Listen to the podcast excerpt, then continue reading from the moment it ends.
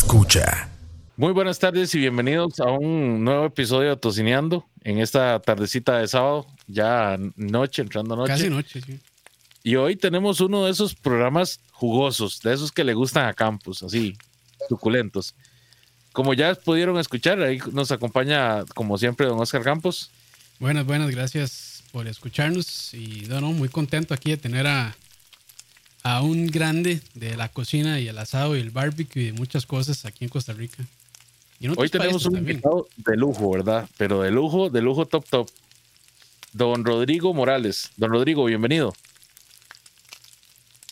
¿Cómo les va, chiquillos? Un gusto saludarlos. Pura vida. Todo muy bien. todo bien. Placer. Todo bien, todo bien. Y es que les comparto por qué nosotros admiramos tanto el currículum de Don Rodrigo. Don Rodrigo es un pionero del, del asado como arte aquí en Costa Rica. Ya tiene más de 30 años eh, de experiencia en lo que son asados. Así que nada más imagínense, mientras Campos, bueno, Campos yo creo que ni existía en ese Ah, momento. Probablemente no. Y mientras yo lo que andaba era comiendo puro gallo en, en turno, ¿verdad? Ya don, don Rodrigo pues tenía ya su, su, su campo, ¿verdad? Ya estaba ganando premios y todo. Estaba haciendo brisket. Es un, es un gusto tenerlo por acá, don, don- Rodrigo. Qué buena nota. Qué nota, gente. Escucharlos y qué buena nota que me tomen en cuenta. Y, y pues saber que hay tanta gente que le gusta la. eh, pues este arte, que le gusta esta nota y que, y que pues están dispuestos a sacar su rato para estudiar, para saber lo que hacen y para aprender, para que la verdad es que yo siempre lo que digo a la gente es que lo más importante es que aprendan lo que están haciendo, que entiendan lo que están haciendo para que no les salga por pura casualidad las cosas ricas, ¿verdad? Las cosas malas, sí, al final de cuentas salen muchas, pero, pero las cosas buenas, cuando salen buenas, que entendamos cómo poder repetirlas. Ese, es- ese es el secreto. Y es que se aprende mucho, ¿ah? se aprende mucho en esto con la práctica, pero, pero qué mejor forma de arrancar que ya con conocimiento de un, de un maestro como usted. Y no, pues así como maestro, maestro, es- me hace gracia que me digan así, pero la verdad es que a mí yo lo que soy un gran fiebrazo de esto, pero no se me quita. Sí, sí, sí. Está Bueno, bien, y te- te- está bien, Así arrancamos todos en realidad. Don Rodrigo tiene muchos apodos, profe, capi, Sí, sí, No, no, de hecho, yo, muchísimos. yo sigo siendo un gran fiebre, eso es, eso es un hecho, ténganlo por seguro, o sea, eso, eso a mí no se me quita. Y es que la verdad es que para mí esto es una, una pasión muy muy interesante, porque eh, yo creo que todo el ser humano tiene eso, o sea, todo el ser humano tiene ese gusto por el fuego y esa atracción por, por lo que sería de ver una fogata encendida y ver las llamas ahí y después este de darse, ya poco a poco uno empieza a darse cuenta que eso sirve para cocinar y después que le empiezan a quedar ricas las cosas, te, ya eso te convertiste en parrillero. Ya. Entonces, de, técnicamente lo tenemos en nuestro ADN. Todos somos parrilleros de una u otra forma. ¿Y, y cómo, Y fue es- que, cómo fue que empezó ese, ese amor por la parrilla, don, don Rodrigo? Bueno, así como en...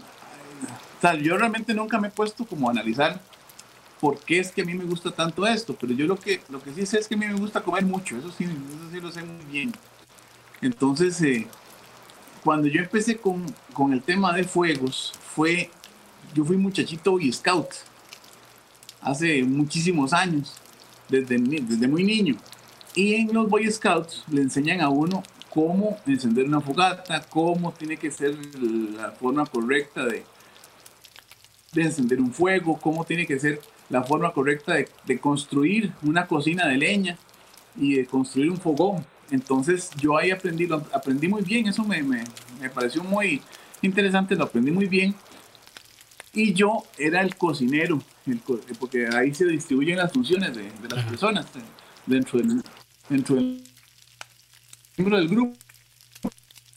Yo era el cocinero de mi patrulla, sí, en grupos, ¿verdad? Más pequeños. Entonces yo era el cocinero de mi patrulla, entonces yo tenía que cocinar claramente en fogata, ¿verdad? Para mis compañeros. Entonces por- éramos mínimo 10, 12 personas y yo era el cocinero, entonces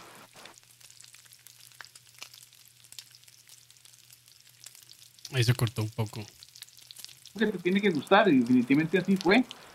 Entonces de ahí yo empecé a cocinar, ya empecé a conocer técnicas diferentes, técnicas diferentes de cocina en fuego y empecé a entender cómo se manejaba el fuego.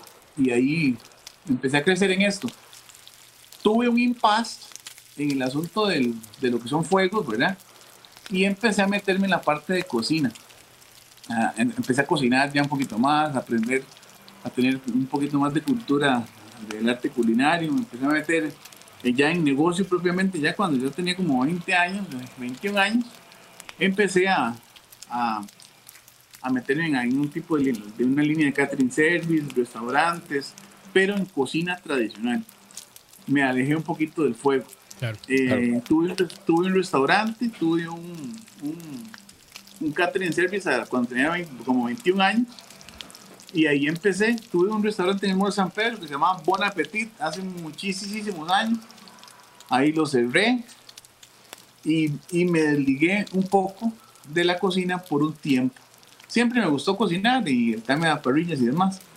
Pero hace aproximadamente 14 años, sí, 14 años, cuando inicié a trabajar eh, para el Estado, que yo, yo trabajo, bueno, trabajaba para, para el Estado, ya, ya no trabajo para el, para el gobierno, este, empecé un paralelo a eso, a, a ese trabajo oficial, un catering service en algo que a mí sí me gustaba, o sea, algo que ya yo tenía más dominado y algo que sí me gustaba, que era cocinar en fuego y en brasas de, y en dos líneas. Entonces el catering service se llama asados y paellas. Este inició como un catering service y nos especializamos en esa línea, en hacer asados y en hacer paellas. ¿Y por qué paellas? Porque la paella también se cocina en leña. Claro. Entonces, para mí era mucho más este, sencillo unificar cosas. Y el tema del asado siempre ha representado comida global, grupal, y el tema de paellas también. Entonces lo amarré. Y son las dos cosas que a mí más me gustaba hacer. Entonces de ahí empecé. Y empecé con el catering y, y lo fui consolidando, consolidando. Y después ya me empecé a meter en este mundo ya de parrillas ya un poco más fuerte, más oficial gracias también a, a Natasha Lowe, que es una de las propulsoras aquí de la parrilla en Costa Rica, la, la representante de Weber, Weber, la marca. Weber. Ella eh, inició con, con los Barbecue Fest y yo no pude entrar desde el principio de los Barbecue Fest, yo entré hasta el 2016. Ah, sí, pero ya yo tenía ya como cierta experiencia, pero no entendía muy bien cuáles eran las divisiones de las cosas ella lo, lo, estructuró muy bien, entonces ya pues era más fácil para uno, ya que estaba metido en este ambiente, entrar dentro de una, como una gama de parrilleros un poquito más eh, reconocidos. Porque si bien es cierto, el Barbecue Fest tiene relativamente poco tiempo, es la plataforma oficial que hay en Costa Rica para los que nos gusta estar metidos pero de lleno, o sea, porque en esto hay muchísima gente mucha gente que le gusta, mucha gente que, que quiere, mucha gente que, que, quiere aprender, pero es que hay algunos, hay grupos que, que, que de, tienen esa necesidad de competir y de ver quién es el mejor y de claro. ver quién le queda más rico las cosas. Y ahí estamos nosotros. Entonces, es la plataforma, digo yo, en este momento es la plataforma oficial que ha tenido Costa Rica para los que hey, estamos más metidos en esta línea. Y después, ahora, esto se reventó con la pandemia. Sí. Fue pucha, o sea, se, se, triplicaron los parrilleros y se triplicaron los expertos. Ya ahora todo el mundo tiene tiempo de hacer parrilla, todo el mundo tiene tiempo de, de, de, de hacer otras cosas. Entonces esto reventó. O sea, yo no sé qué tanto seguimiento le han ustedes dado a, a este tema de la parrilla, de, del tema de pandemia. Bastante. Pero yo les cuento que los proveedores bueno, bueno, ustedes mismos tienen que haberlo notado en sus videos y en, y en, y en todos los programas que ustedes han hecho, la afluencia que ha crecido pues bastante en este año. Pero en el tema de proveedores, por ejemplo, los gente, la gente que distribuye Charbroil, esa gente se quedaron sin parrillas desde junio. Se, se les agotaron. O sea, y Weber ha tenido que traer como tres veces. Entonces ha sido interesantísimo cómo ha crecido esto de por esto mismo, ¿verdad? Porque de ahí, es que, es que esto es muy rico. No, y ahora de la gente hecho, tiene más, más chance, entonces. Sí. Es también, Claro. es como, es un pasatiempo con, creo yo que con, con buena causa. Es un desahogo. Sí, por, por supuesto, porque entonces te quedas en casa, este, cocinas hacer burbuja familiar. Entonces está como amarradísimo. O sea, no, no, no hay mejor actividad para lograr esas cosas que la parrilla. O sea, el Ministerio de Salud nos ve y nos, tiene, y nos, y nos lleva a esas, ¿cómo se llaman? Esas conferencias diarias que hace. sí, sí. Y don Rodrigo, perdón, este, bueno, y, como ya don Rodrigo dijo, de todo esto del, asado, el ahumado y demás, o sea, está reventado, pero también hay algo que yo creo que se ha ido, no, no, no voy a decir como perdiendo, sino más bien como que ya casi no, lo hemos dejado un poco de lado tal vez por otras técnicas y es de el asado tico, de llanta, de aro de llanta, de salchichón, de chorizo, de, de, chimichurri. Y básicamente, básicamente serán los temas que queremos hablar acá, porque son, son bonitas costumbres que tal vez ya la gente puede, y ahora ya tiene asadores con tapa y ahumadores y ahumadores de pellets y bueno, siga poniéndole a la lista, pero ya casi no se ve como esa, esa parrilla criolla, digamos. Claro, claro, claro, claro.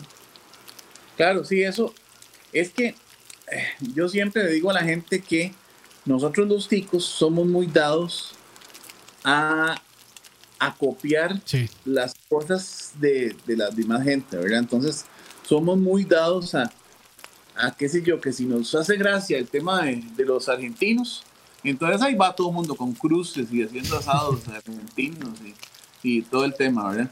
Pero tal vez no, no tenemos eh, esa, la, la, la noción cultural que eso implica para un argentino. igual en el barbecue, o sea, para un, para un gringo encender un ahumador y tirarse ahí 12 horas dentro de un ahumador es un asunto que es casi que sagrado, cultural. Religioso. Sí. Nosotros en sí, exacto. Nosotros en Costa Rica, en cierta forma, tenemos nuestra cultura parrillera. O sea, nuestra cultura parrillera tiene su identidad.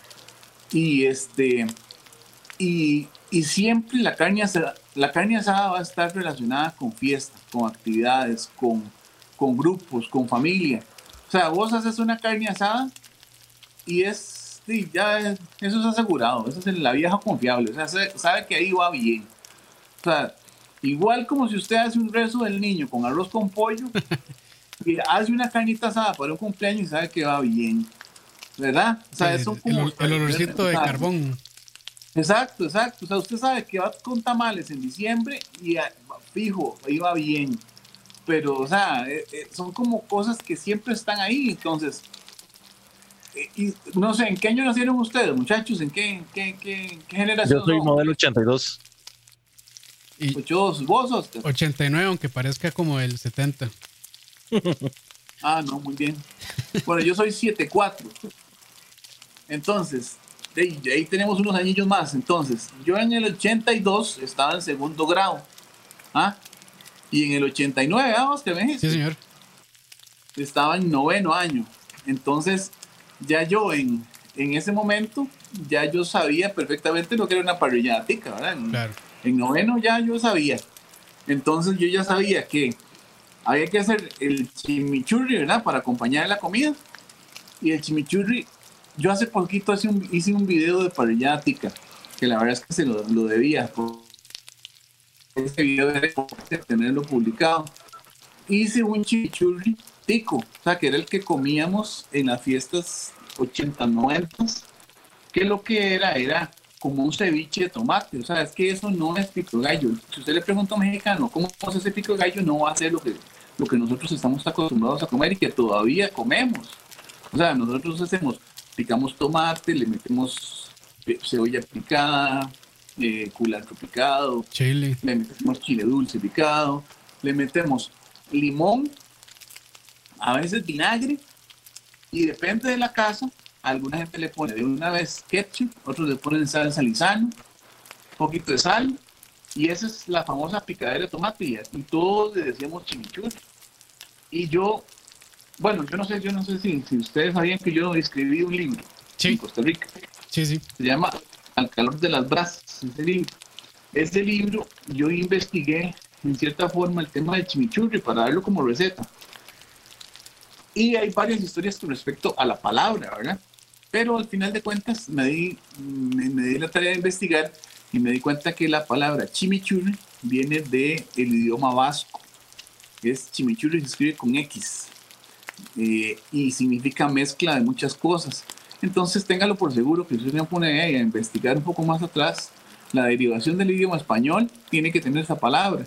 Y es muy probable que, que por ahí venga la palabra como tal, abarque muchas recetas de cocina. O sea, eso es un chimichurri, o como decir un, un popurrí. Cuando usted habla de un popurrí, es una mezcla de cosas. Un chimichurri también es una mezcla de cosas. Entonces, al final no estaba mal. O sea, nosotros lo, estábamos diciendo bien. Era un chimichurri, era lo nuestro, era, era nuestro chimichurri. ¿Ah? ¿Verdad? Entonces eso a veces lo menospreciamos y, pero, pero pongámonos en contexto. Pregúntele a un mexicano cómo se hace el pico de gallo. Ah, ahí tenemos un mexicano en el chat, de hecho. Ahí que nos... Ah, pregúntele. Roa, ¿cómo se hace? Mejor no, mejor no, porque siempre lo arruina todo. Bueno, sí. Entonces, bueno, no importa, pero, pero, pero, pregúntele cómo se hace un ceviche. Y es probable que lo que le diga de ceviche se parezca más a, nuestro chimichurri que el pico de gallo mexicano. O sea, eso, es un, eso es un hecho. Y bueno, entonces partiendo de ese, de ese punto, ¿verdad? De ya vamos a, a, la, a la carne, ¿verdad? De la carnita. Nosotros, por nuestra historia ganadera, la carne nuestra no es muy grasosa, es muy magra. Sí. ¿Ah? entonces, lo que, las vacas que andan por todos los porferos aquí en Costa Rica son las, las cebús, la mayoría son cebús, no tienen mucha grasa, musculosas. Musculosas y son unos porferos de, guanacastecos de kilómetros de kilómetros, ¿verdad? Donde tiene que irse de un palo a otro hasta para pastar, ¿verdad? Entonces, de ese, a, esa, a esa vaca es como, un, no sé, un tipo Neri Brenes, solo, solo músculo, solo fibra. Y esa, eso es inevitable que vaya a salir duro, o sea, eso va a salir duro. Y sin meterme mucho en el tema de la industria de carne de Costa Rica, eh, es muy probable que se, bueno, de hecho, se incentiva a que, la, a que la vaca sea musculosa y no tanto grasosa. Porque los grandes compradores como Montecillos y las industrias cárnicas pagan sobrepeso de carne y no sobre, sobre grasa marmoleada. Entonces nuestro bistec, el bistec popular, aunque sea lomo, va, va a ser durón. Entonces de ahí, ¿qué quedaba? ablandarlo. Pasarlo por la máquina, decía mi abuela. Pasarlo por la máquina, páselo por la máquina y después, no, después ahí los, los carniceros se dieron las famosas recetas de carne para asar.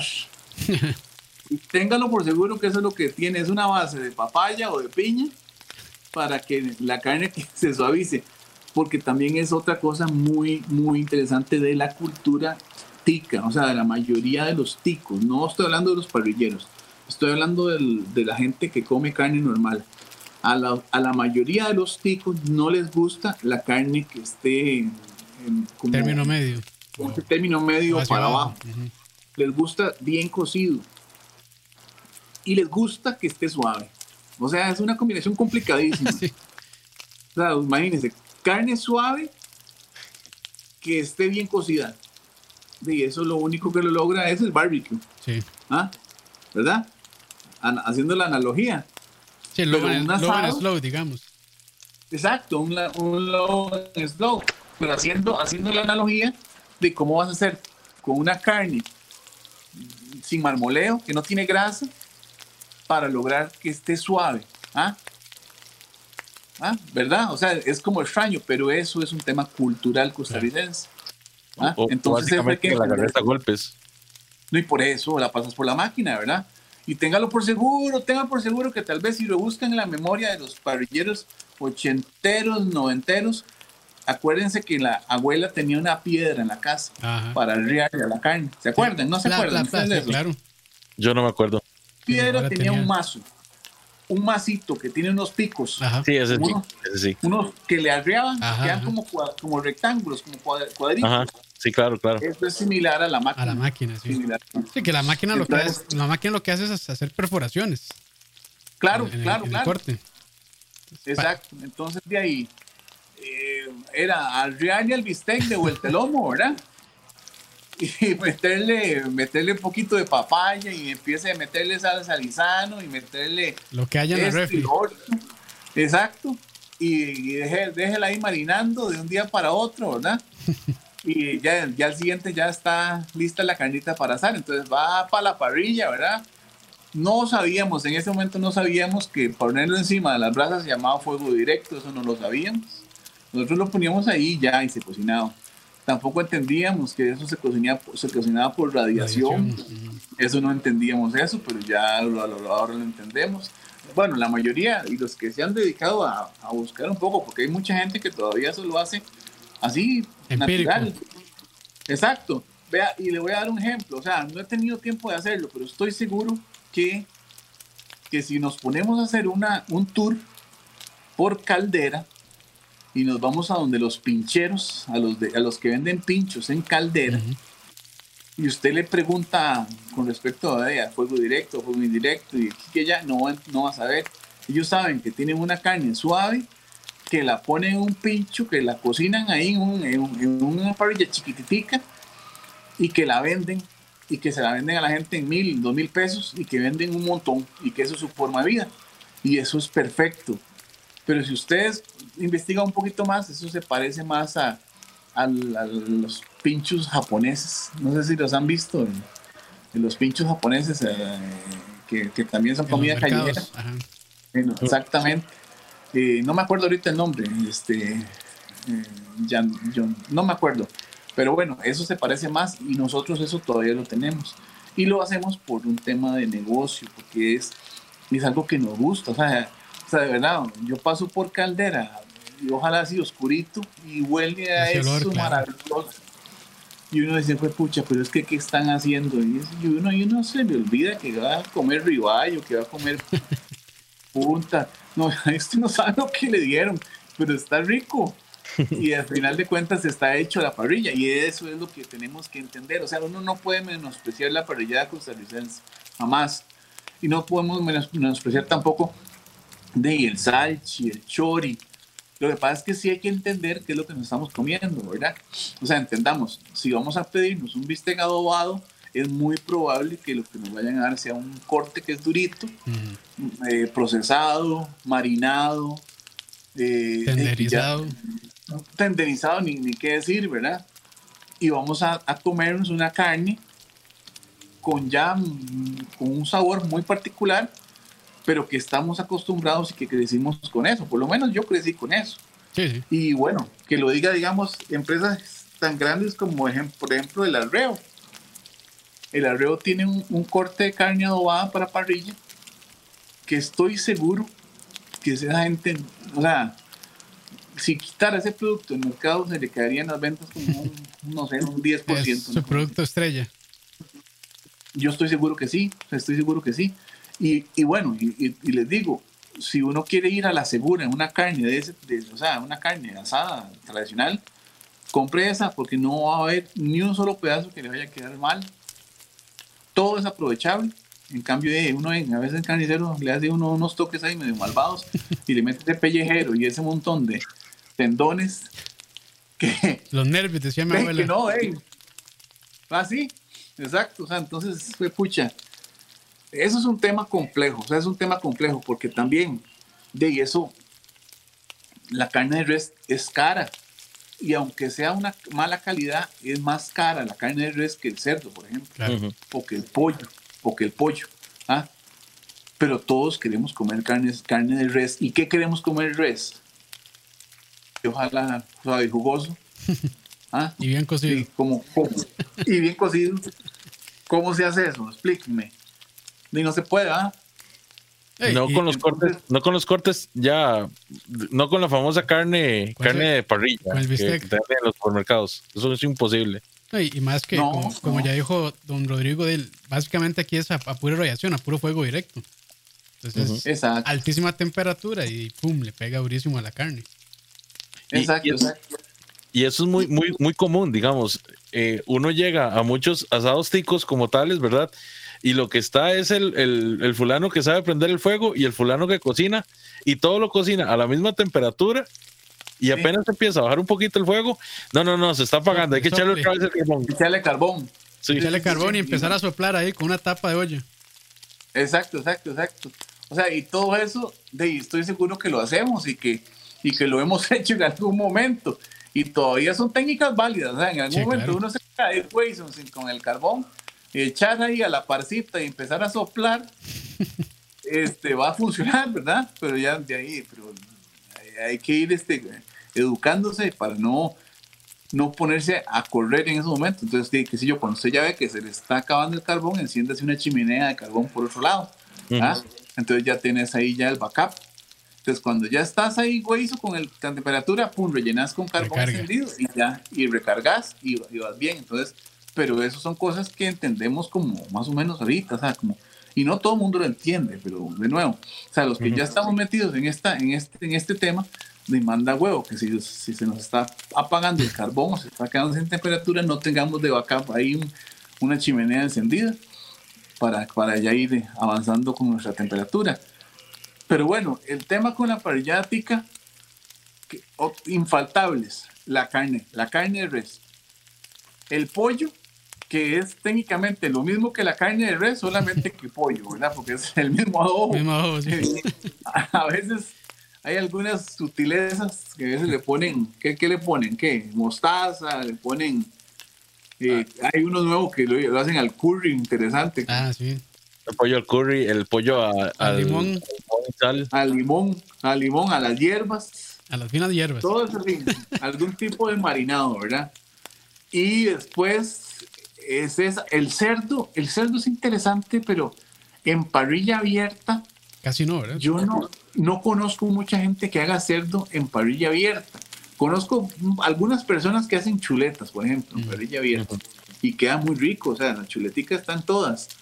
Pero he visto pinchos, pinchos de cerdo sí he visto mucho. Y bistec de cerdo, eh, bueno, el arreo, volviendo a las marcas, el arreo tiene bistec adobado de cerdo, que también es muy rico. Pero no sé, siento como que el cerdo no lo, no lo, no lo usamos tanto en, en parrilla normal, no sé, no, no tengo como mucho recuerdo en mi memoria de eso. a mí me parece que tenemos mejor calidad en cerdo que en res a nivel nacional. Sí, eso sí Sin menospreciar a las, a las granjas de, de la industria cárnica nacional de res. Pero me parece que el cerdo que producimos es de mejor calidad que la res. Ok, eh, a nivel global, a nivel, a nivel, digamos, de la industria alimenticia costarricense, el, lo que sería el manejo en, la producción, el primero es el pollo, el número uno es el pollo y el segundo es el cerdo.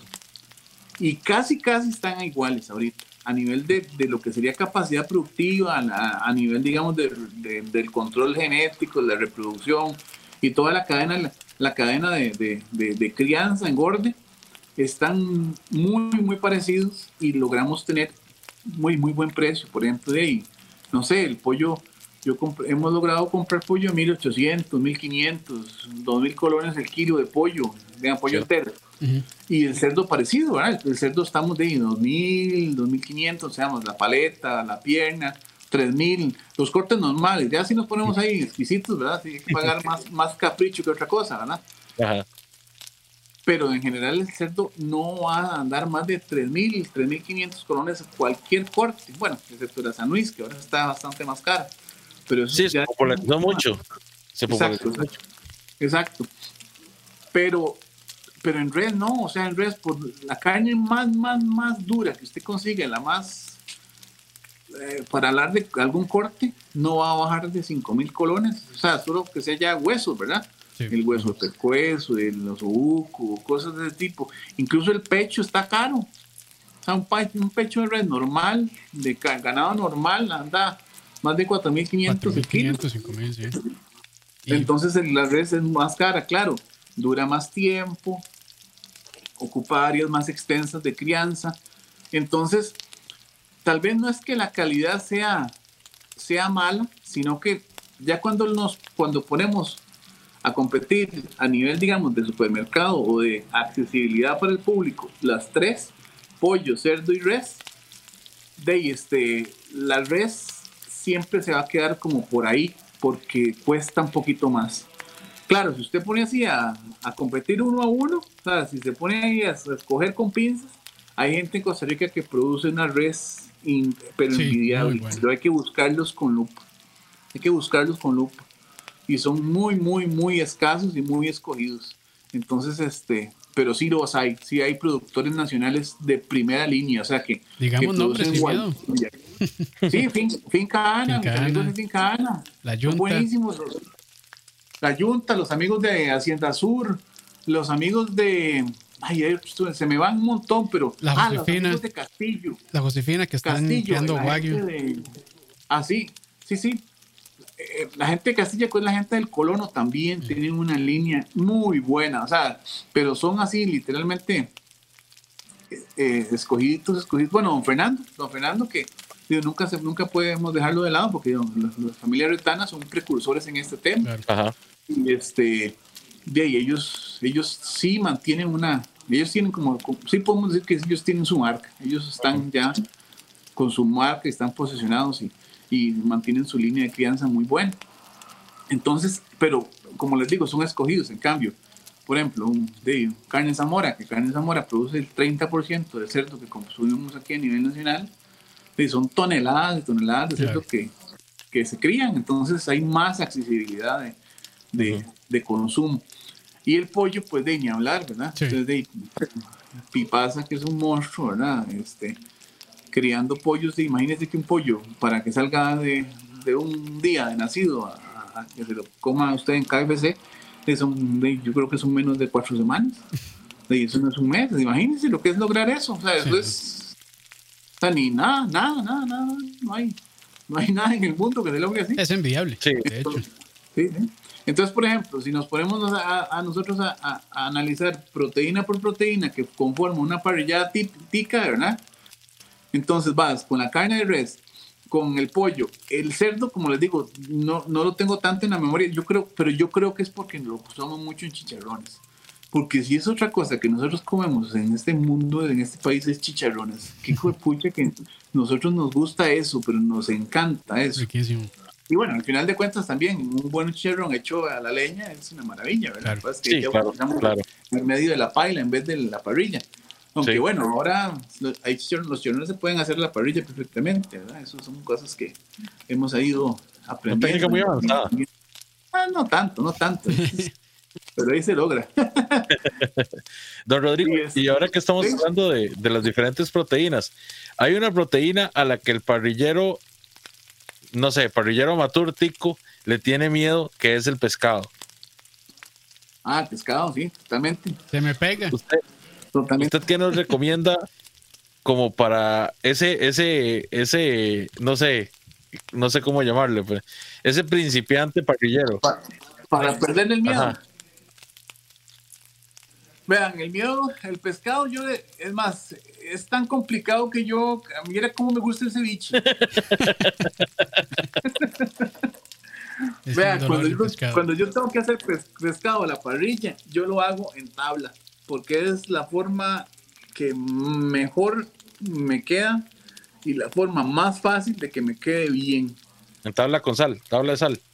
En no, no, en tabla de madera. Ah, en tabla de madera. En tabla de madera. Normalmente son de cedro. Cedro, sí. Esas, esas tablitas son unas tablitas de cedro delgaditas. Y este.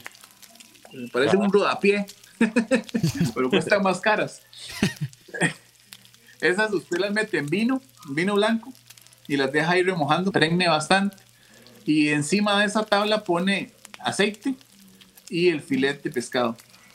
Y lo pones ahí y eso va a hacer que la tabla se va a calentar, se va a quemar y va a hacer que el pescado se cocine. Eso lo puedes hacer en las dos parrillas, en abierta y en, y en cerrada.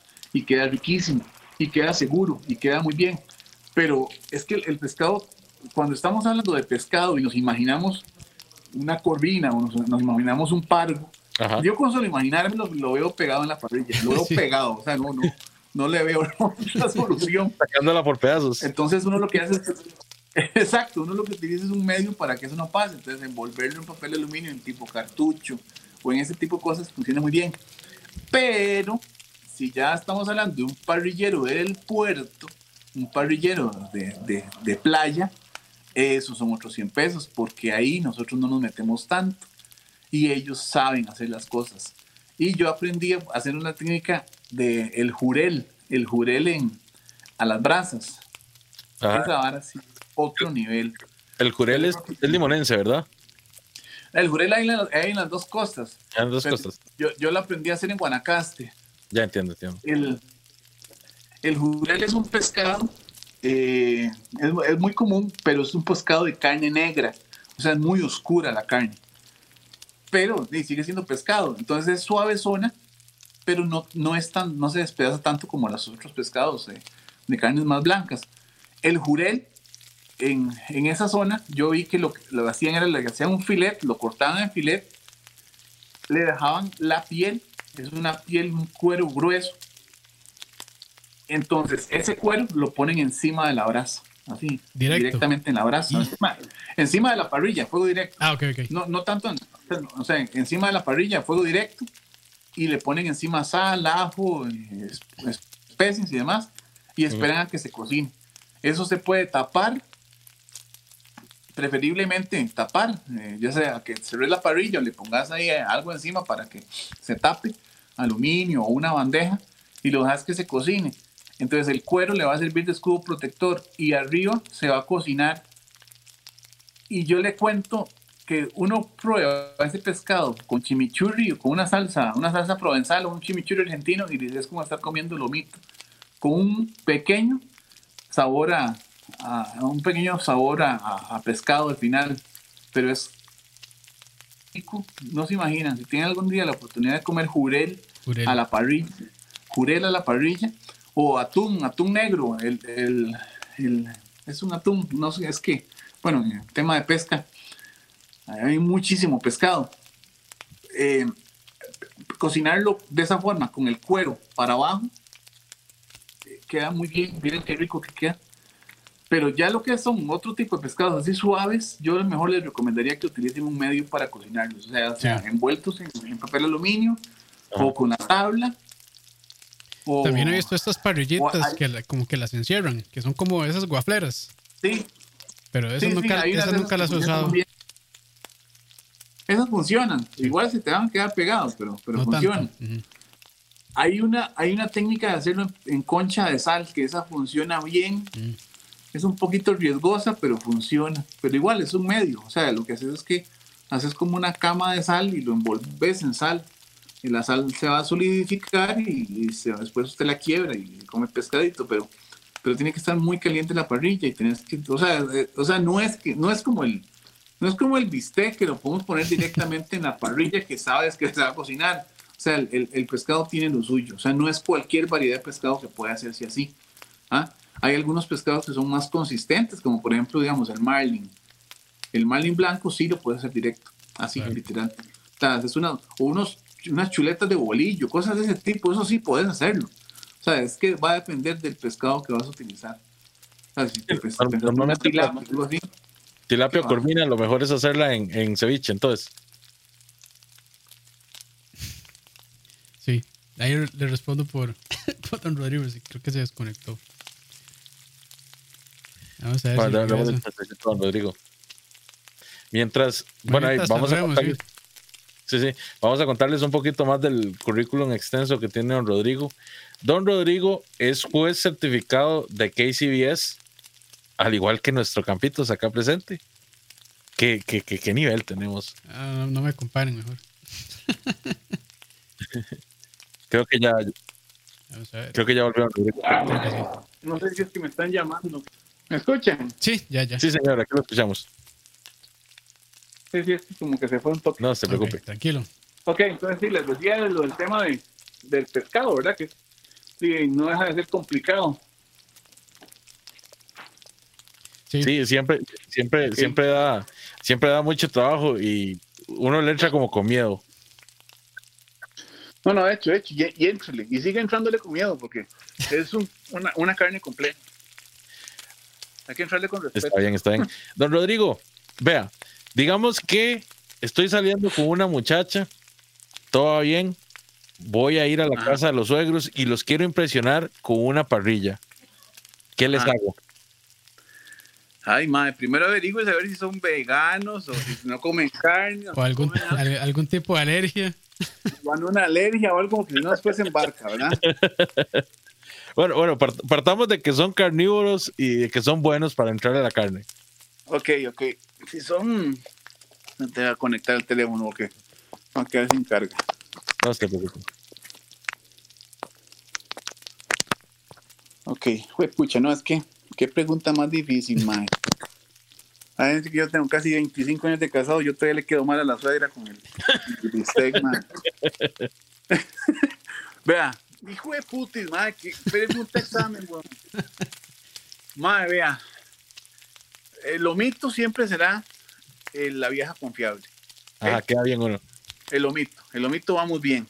Y puedes hacerlo de tal forma que te quede suave y te quede jugoso eh, de- en, en una sola pieza, digamos, en pieza entera. ¿ah? En, en- en una pieza entera. Yo lo que hago es que le pongo un poquito de sal, pimienta, lo, le pongo romero, ¿verdad? Y le hago una costra como de mantequilla Ajá. mantequilla y ajo. Y lo empiezo a hacer a la parrilla. Pero lo hago en sellado inverso. No sé si, si, si tienen claro la técnica de sellado inverso. Sí, sí. Ok, entonces Sí, yo lo hago en sellado inverso. Ok, entonces una vez que logro la temperatura, este, les pregunto que si les gusta el te- si les gusta con algún tipo de término. Normalmente me van a decir que tres cuartos, ¿verdad? Que ese es la- el estándar de, Sí. de los suegros. O sea, que todo el mundo conoce. Exacto, entonces usted lo hace bien cocido, ¿verdad? Ajá, ajá. Ok, pero si usted le piden tres cuartos, si los suegros le piden tres cuartos, usted lo, hace bien Bien cocido. cocido. Ah, ok. Ok, De hecho, así funciona, Entonces, así eso- funciona la mayoría de restaurantes también. ah, sí, Ellos, exactamente. ellos se dan una temperatura más arriba de la que pide el, el cliente. Sí, sí, no, seguro, de fijo, para, no, que no, para evitar que se lo devuelvan. Sí. Entonces, vea, lo hacen en sellado inverso, ¿ok? Lo mito. Y después lo sellan al final con esa costra de, de- de una, como decir, una, un barniz de mantequilla, ajo y romero. Y queda espectacular, queda muy bien. Entonces, ese, ese yo creo que sería como, como una vieja confiable. Y si no, si hay, habría, habría que averiguar los gustos, ¿verdad? De la, de la gente, ¿verdad? Y porque también no vas a estar a dividir durante 5 o 6 horas haciendo una costilla, ¿verdad? Que, no, no se trata de eso, ¿verdad? Yo creo que con, con una horita y media es suficiente. Entonces yo, yo les daría un lomito, ¿no? Es que No para tanto los suegros, entonces. Eso es lo que dijo. No, no, pues sí. Sí, eso sí, es lo que pasa es que don Rodrigo. ¿qué, qué, qué tanto vas a, a compartir ahí, verdad? O sea, depende. Eso depende, ¿verdad? O sea, si, si ya es un suegro que tiene o sea, más, muchos años de estar ahí con uno, pero si es de novia, no. De novia No, no. usted cocina ahorita Vale. y después se va con- a dar una vuelta con la chiquilla, ¿no? Está bien, está bien, está bien. Claro que sí. Digo yo, eso es lo que yo haría. Todo es conveniencia. Estamos hablando del asado tico. Exactamente, exactamente. ¿Quién no puede faltar en un asado tico, don, don Rodrigo? Las tortillas, mae. Tortillas, Muy sí. importante. Las tortillas, tortirricas, o de, bueno, la, la marca que prefieran, pero, pero la tradicional siempre será tortirrica. ¿Ok? Y en- Salchi, el salchi tiene que estar. salchi tiene que estar, tiene que estar. A fuerza. Sí, sí, sí, sí, sí. Y bueno, ahora hay mucho, mucha variedad, ¿verdad? Hay salchichón de pollo, salchichón de, de, de carnicería, digamos. El, a mí nunca me ha gustado el salchichón que es así, lisito, lisito, lisito.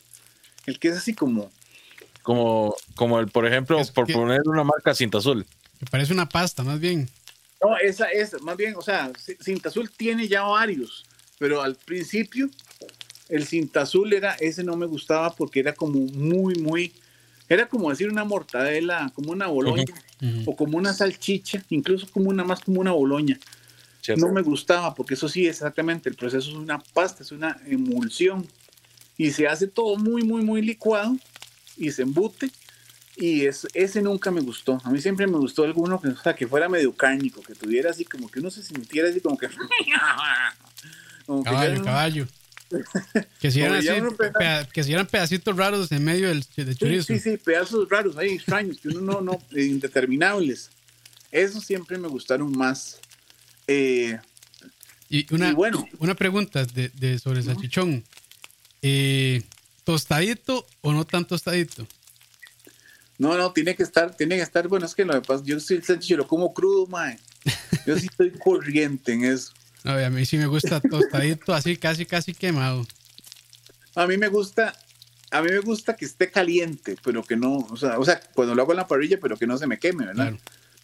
Pero que sí esté, esté caliente. Pero a mí me gusta, mae, crudo, o sea, Dios, ojalá. Es que, bueno, yo no sé si ustedes saben cómo se hace el salchichón. ¿Saben cómo se hace el salchi? Eh, ¿Tienen pues alguna noción del proceso? No, yo no. yo sí, pero, pero digamos, del indu- industrializado no, la verdad. Ok, es, es similar, ¿verdad? Se hace una mezcla, ya sea licuada o picada o, Molida. en fin, molida. Se mete en una, en una funda, normalmente esos de plástico, las fundas, y se hierve. Mm, ¿ah? Eso se hierve. Ya está Entonces, yo- precocido, digamos. No, como está completamente cocido. O sea, no es, o Ah, sea, ya, ya, ya, él, él se cocinó totalmente. Entonces ya es un alimento que está de a- a punto de, o sea, usted lo puede comer frío, ¿verdad? No hay problema con eso. Pero, digamos, yo tengo un amigo ahí en, San- en una carnicería de San Diego Tres Ríos que hace salchi, pero, pero es que esas, sea, yo no, no puedo soportarlo cuando el mae hace salchi y lo está sacando así recién hecho, calientito de, de la olla, son unas painas gigantes. Yo le digo, madre, véndame un kilo de eso y me lo voy comiendo en el camino a la casa, llega medio kilo. Como si fuera una manzana. No, es que es maravilloso, es que es riquísimo y recién hecho, o sea, con ese hervido, sabe como, yo no sé si ustedes han ido a Nueva York, Han- no sé si han, han tenido la oportunidad de viajar. a ir a- ir a Sí, señor. Nueva York. ¿Ah? Yo por allá. Yo, O sea, a Estados Unidos sí, pero no a Nueva York. Pero bueno, han- no sé si han comido perros calientes de la calle, Sí. Sí, señor. un tipo que se llama, eh, eh, en vez de hot dog, hot dog, hot sausage. No, eso no se probó. Ok, cuando prueben un hot, cuando lleguen ahí a algún lugar de, de Estados, en una, en la calle, consigan perros calientes, prueben el hot sausage, no el hot dog, y van a ver, eso es como comer salchi así recién, recién, recién hecho, porque lo hierven, ¿verdad? La, la salchicha está caliente, hervida, y es una cosa, pero de verdad maravillosa. Entonces ya el salchichón está, está completamente cocido, entonces cuando los hacen a parrilla, lo único que tienes es que calentarlo. Calentarlo, claro, A diferencia que el chori, porque el chori se embute eh, este, en crudo. eh, crudo, en crudo, exacto.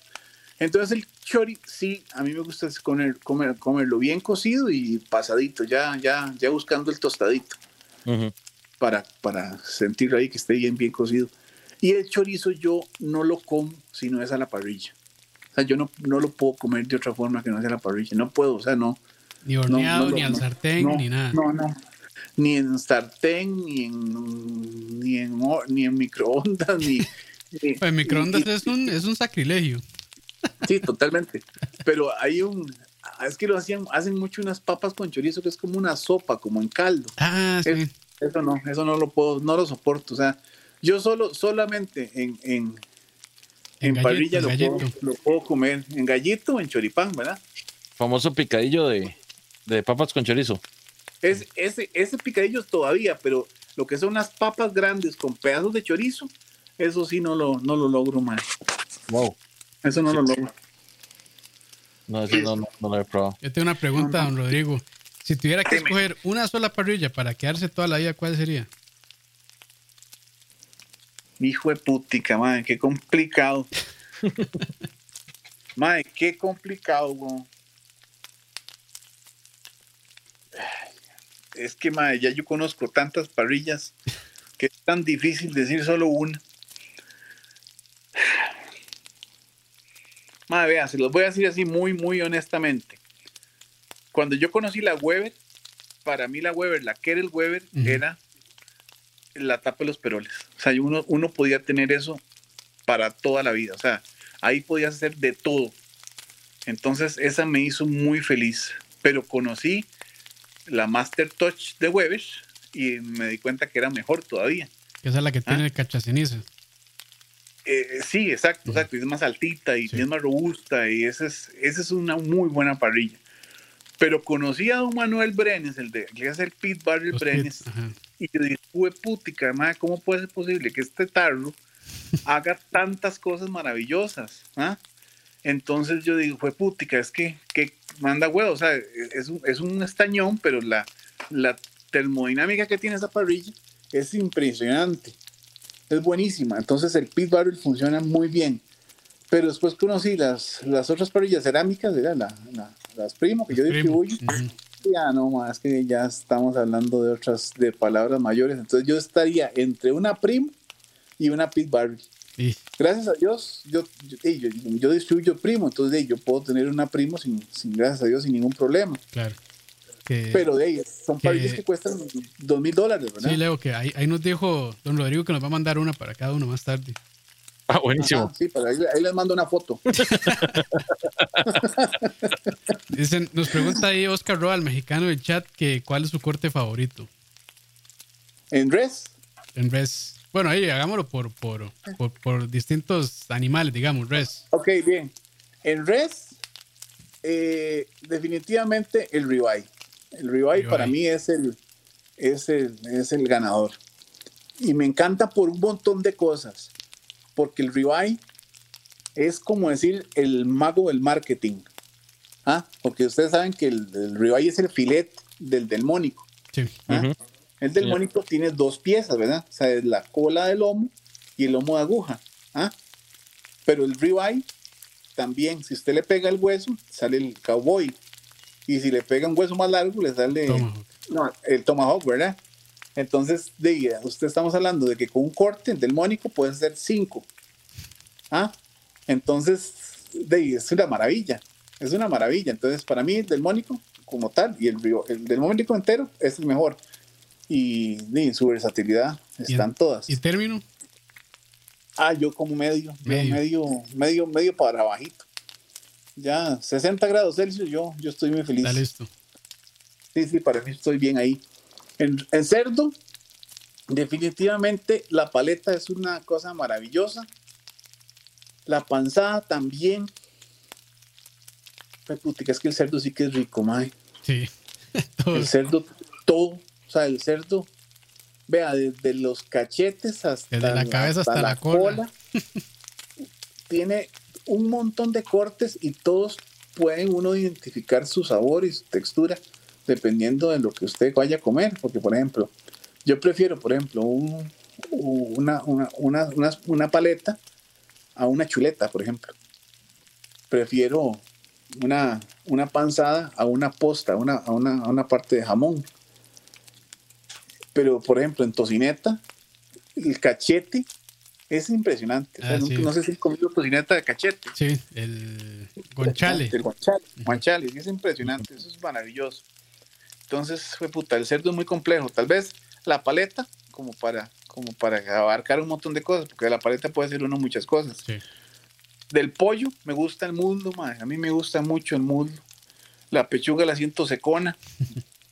me gusta el muslo, la verdad. Y la verdad del muslo me gusta el cuarto. El cuarto es la que más me gusta. Siento que tiene más sabor, más jugosidad. Pescados me gustan de todos. Eh, prefiero, digamos, un buen pargo rojo, eso es riquísimo. Y en general, no, no, de ahí, más que yo casi que como de todo, no, extraña. Ahí, Bueno, ahí también preguntaban en el chat, dicen parrilla de gas o de carbón, que cuál es mejor o, o si ambas, o si tener ambas. ¡A hombre se! ¡A hombre se! o sea, carbón.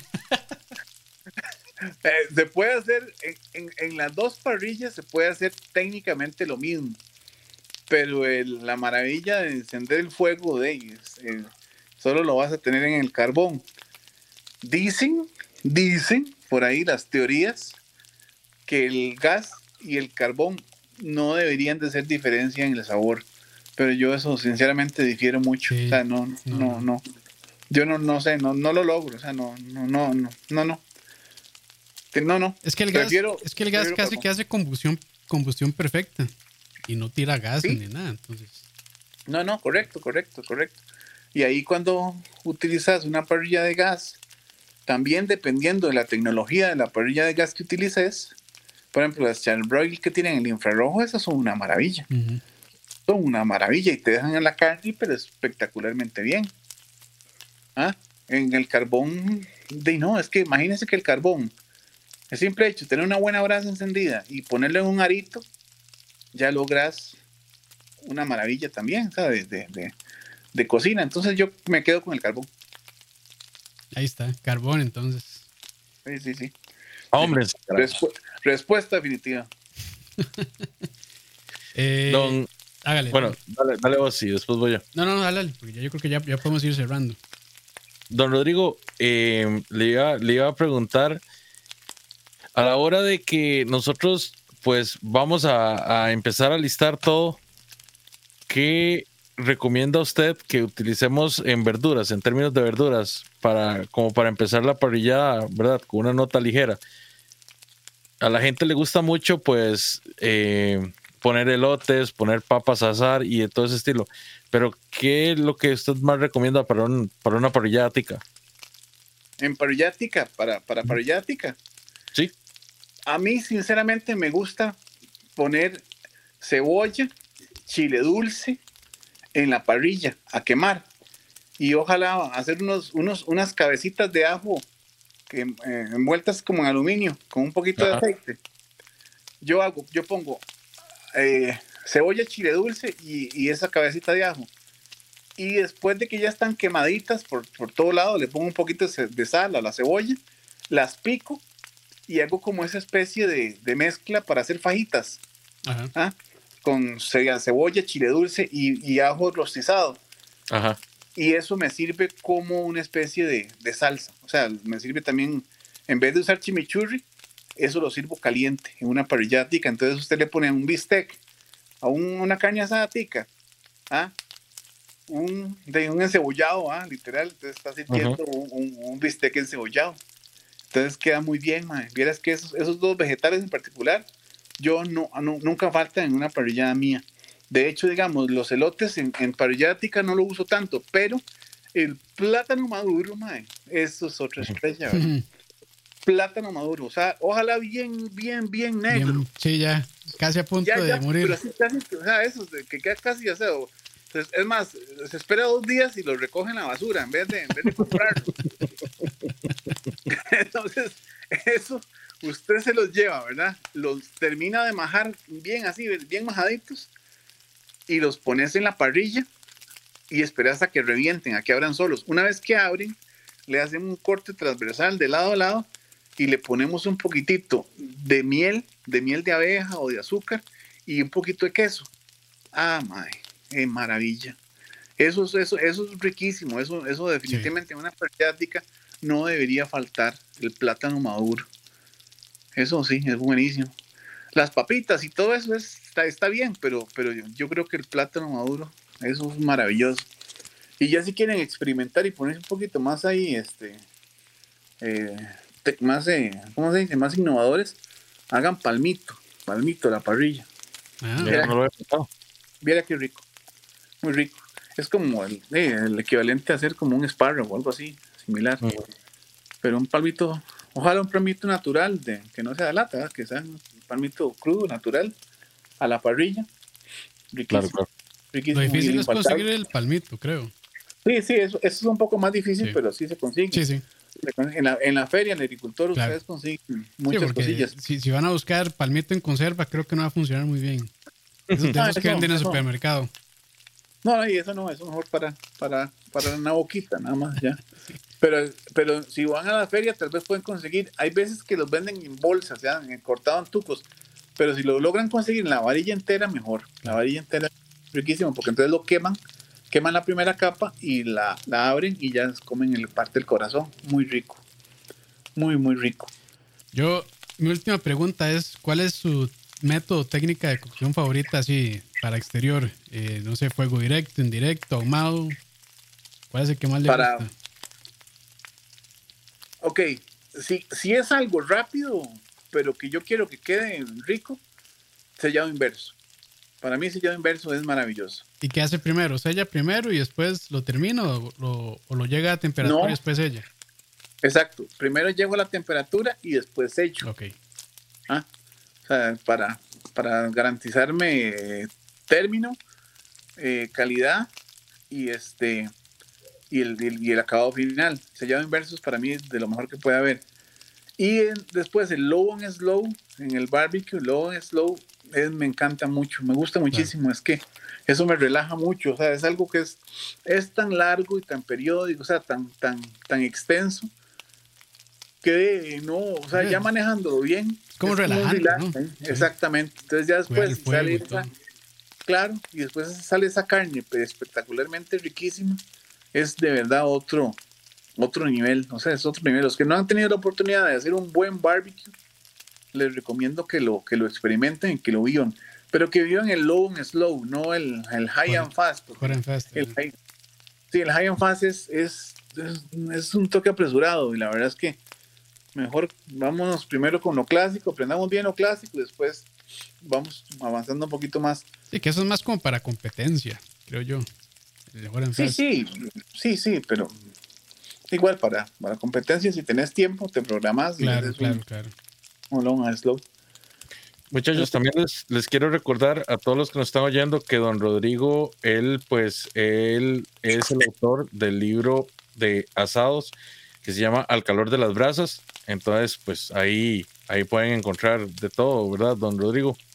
Sí, correcto, correcto. Es el, Creo que todo es el único, es el primero y por el momento el único libro de, asados escrito por un costarricense aquí en el país. Segundo, es un libro que trata de explicar paso a paso. No es un libro de recetas, primero que todo. O sea, la gente dice, es que véndame su libro de recetas. A mí me da un chichón. o, véndame su recetario. Y yo, mi libro.